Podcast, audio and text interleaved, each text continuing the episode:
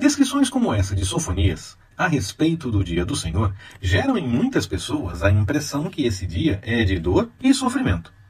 Bom, no fim, será, mas para quem deixa de lado a vontade do Senhor. Quem busca o Senhor e persegue a vida de santidade terá motivo para alegria nesse dia. Mas quem não está seguindo as coisas do Senhor vai enfrentar dificuldades mesmo. Não vejo essas descrições como razão para preocupação. Antes, serve como alerta, como um aviso, como convite. É tempo de anunciar as coisas do Senhor, revelar sua vontade e chamar as pessoas ao arrependimento. Aí, no dia do Senhor, poderão desfrutar do cuidado do Pai. Algumas pessoas podem achar duro que um Deus amoroso tenha reações como essas descritas nesse texto. Mas além de amoroso, ele é justo.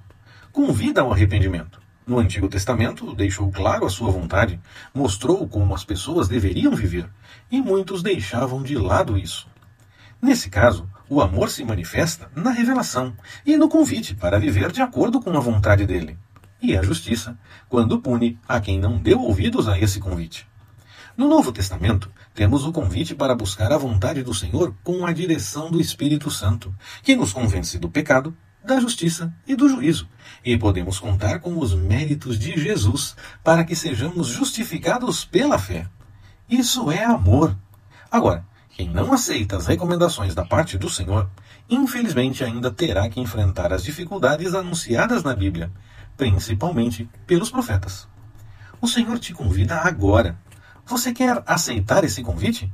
Confirme isso nos comentários e vamos sempre na direção da vontade do Senhor.